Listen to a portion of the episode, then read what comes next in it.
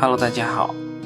本周我继续卖出了所持有的部分强力转债，所得的资金继续分批买入了万科 A、华侨城、分众传媒、恒瑞医药、招商银行、中国平安和潍柴动力。那在上一周，由于我个人身体不太舒服的原因，也就没有什么心情录节目了。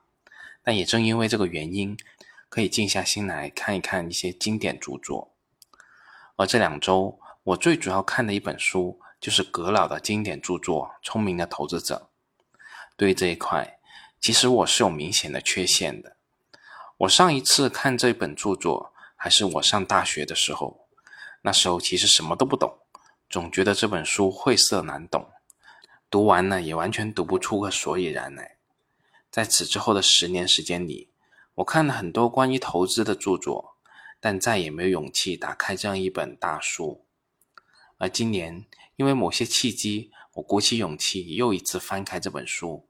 目前，我只是读到第七章，还没有读到最核心的章节。但就是前面这几章，对我来说已经是醍醐灌顶的感觉了。很多人人云亦云的说，葛老只会通过分析财务指标，投资一揽子极度低估的股票。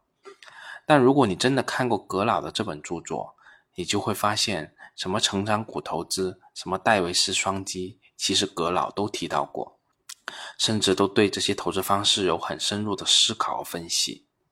所以在看这本书的整个过程中，就像是一个跨越时空与葛老交流对话的过程。这种感觉不是别人转述可以体会的。当然啦，我现在只是重新学习到了第七章，最经典、最重磅的章节也还没有学习。但已经在书上画满了圈圈点点。比如书中的第五章，第五章的标题为“防御型投资者与普通股”。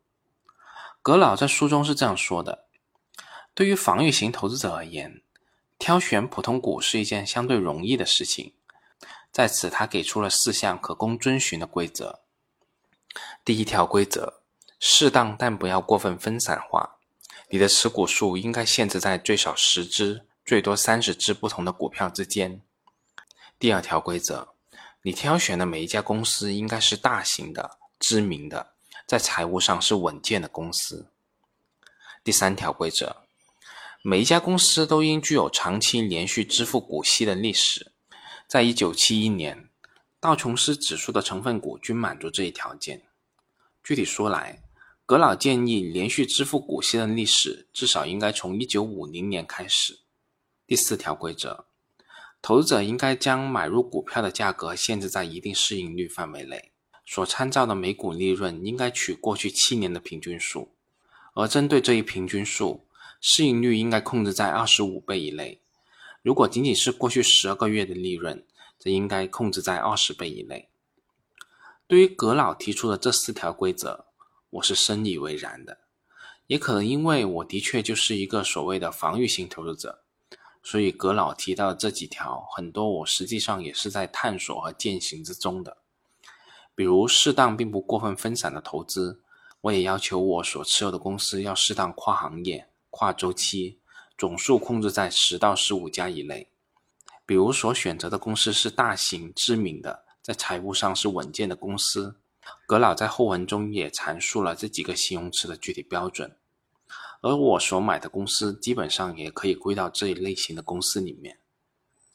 又比如重视股息和分红历史，我对于所选择的公司一般性的标准就是有比较稳健和持续的派息历史和政策。那说到这里，我们来到规则的第四条，就是将买入的股票价格限制在一定的市盈率范围内，而葛老也具体给出了这个市盈率的范围。他认为最高不应该超过二十五倍。对于这样一个限制可能会对我们造成的影响，其实葛老也很清楚。他在书中也明确这样写道：这一限制会把所有最强势且最受欢迎的股票排除在我们投资组合之外。实际上，这将把几乎所有的成长股都排除在外。而这些股票正是过去若干年来股市的最爱，无论是投机者还是投资者。都对这些股票趋之若鹜，为此，我们必须对这种彻底的排除给出理由。所谓的成长股，是指那些过去每股利润增长显著超过所有股票平均水平，并且预计未来仍将如此持续下去的股票。某些专家会说，真正的成长股至少在未来十年以内每股利润翻一倍，那它的年均复合增长率就达到百分之七点一。显然，这样的股票是值得购买和拥有的，只要它的价格不是太高。当然啦，也存在着问题。因为相对于当期利润而言，成长股的价格一直就很高；相对于过去某一时期的利润而言，它的市盈率更高。因此，在成长股投资方面带来很大的投机成分，从而使得这种投资操作很难成功。对于防御型投资者来说，成长股的不确定性过高，风险过大。当然，如果股票选对了，买入的价格适当。并且在巨大的上涨之后，在可能出现下跌之前将其卖出，则会出现奇迹。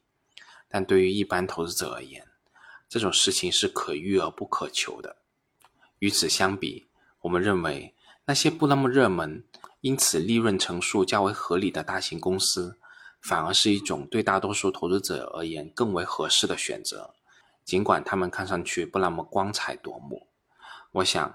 这一段阐述是非常非常重要的。我们一直误解了葛老不懂成长股投资，其实不是葛老不懂，而是他经过分析和比较，认为这种投资方式很难成功。这种机会对普通投资者来说可遇而不可求。是的，就像是我们刚才提到的这个章节一样，整本《聪明的投资者》，葛老就像是一个历经沧桑的智者，慢慢的向我们解释他的过去。